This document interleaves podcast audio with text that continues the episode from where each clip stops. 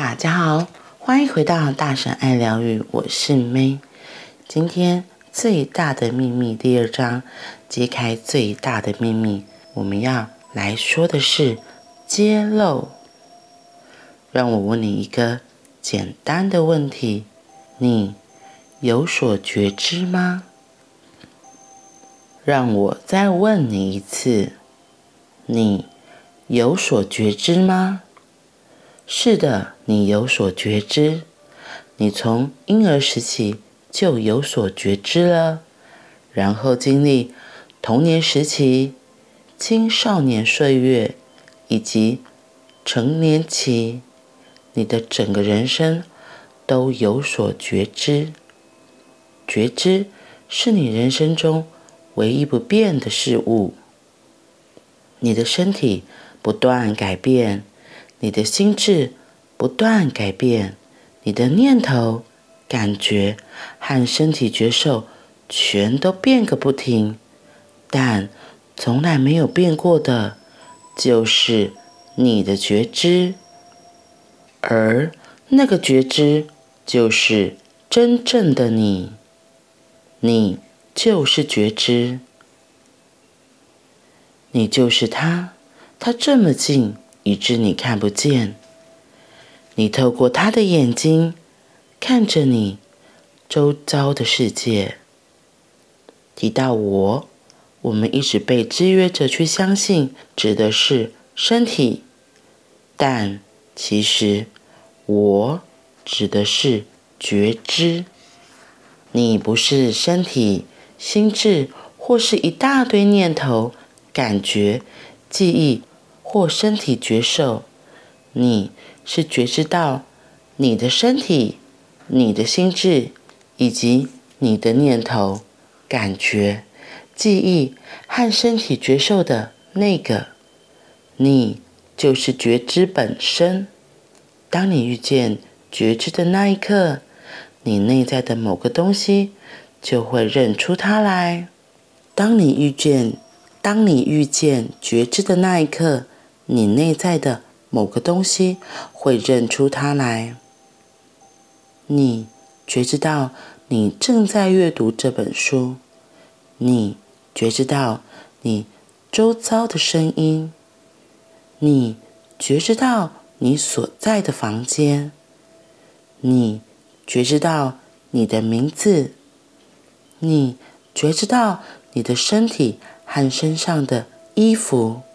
你的呼吸以及身体觉受，你觉知到你的上颚、脚底以及你的手指，你觉知到你的心智、你脑袋里的念头以及你的感觉和心情。事实上，没有觉知，你根本无法知道或经验。生命中的任何事物，事实上，没有觉知，你根本无法知道或经验生命中的任何事物。你是那个觉知到一切的觉知。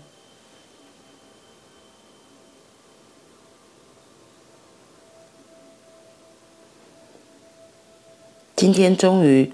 正式进入到揭露这个最大秘密的秘密，其实就是告诉我们觉知。如果没有觉知，可能就会浑浑噩噩，而不知道自己在做什么吧。然后我觉得，我其实第一次看这个内容的想法，跟我现在在看、在读跳出来的东西有点不太一样。我现在要举的是我自己生活上的实际经验。我之前学习能量舞蹈，又或者是它以前叫做无意识舞蹈的时候，它是一个很特别的能量的一个运作。它有好几个层次，那有个层次叫做无形。那时候老师说，哎，可能某些地区的同学的无形会比较强，那某些同学可能。意识会比较强，那我自己的话也是无形比较强的。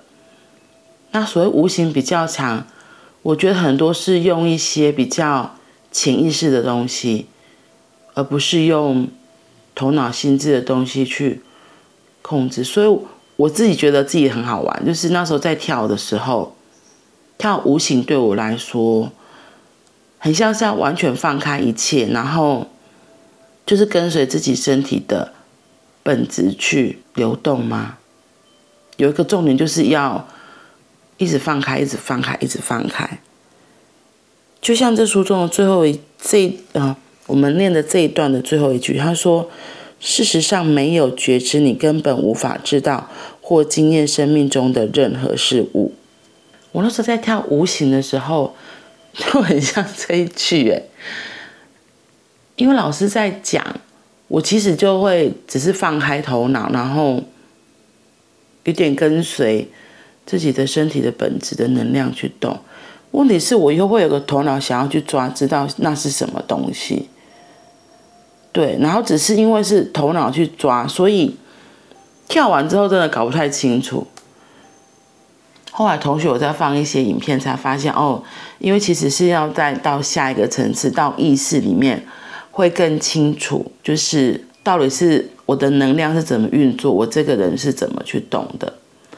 然后我会说这个例子，是因为我发现是我自己在这件事情上，我的生命中很多事情，就是我其实不太想要负责任，对，所以我就觉得，哦，反正有无形在动啊，就让丢给无形，或者是以前在学校，就以前在学习的时候，有时候都会学一个叫做潜意识学习法。那潜意识学习法，潜意识学习法有点就是在你的肉体那个人是睡着的，对，然后。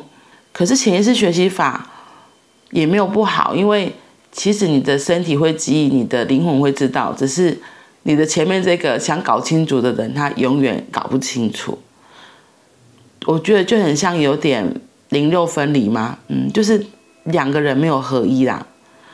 对，然后是最近就想说，这样子一直搞不清楚，那我到底在干嘛？就跳到这个觉知这个问题来了。如果我真的想要为我自己的生命创造什么，如果我真的想为我自己的生命负责任，可能就是要回过头来面对，要去觉知到我现在正在做什么。所以，我觉得有一部分的我可能也不再喜欢就是那样子不负责任的生命了吧。所以，每次我只要看到身边的人有一些不负责任，的一些言语或行为，我的反应就会很大。好消息是我最近有发现这个行为，我的觉察速度有变快了，所以我也会看见哦，其实不是他，只是他的这些行为触动了我自己那个不喜欢负责任，然后的这个情绪上来。所以像今天里面有一句话，他就说。当你遇见觉知的那一刻，你内在的某个东西会认出它来。我觉得这个就很像我在念《公主向前走》那时候，心里会有很多的触动，有很多的感动。他只是一直在提醒我，拿回自己的力量，然后好好的体验，然后看到我自己现在正在做什么。唯有我自己愿意负起责任来听我周遭的声音，看我现在发生的状况，去感受我现在身体的感受，感受周遭的动静，这样子人生才有意思啊！这样子的人生才是。我来这里的目的吧，嗯，所以事实上没有觉知，你根本无法知道或经验生命中的任何事物。好啦，那我今天就分享到这里，我们明天再继续，拜拜。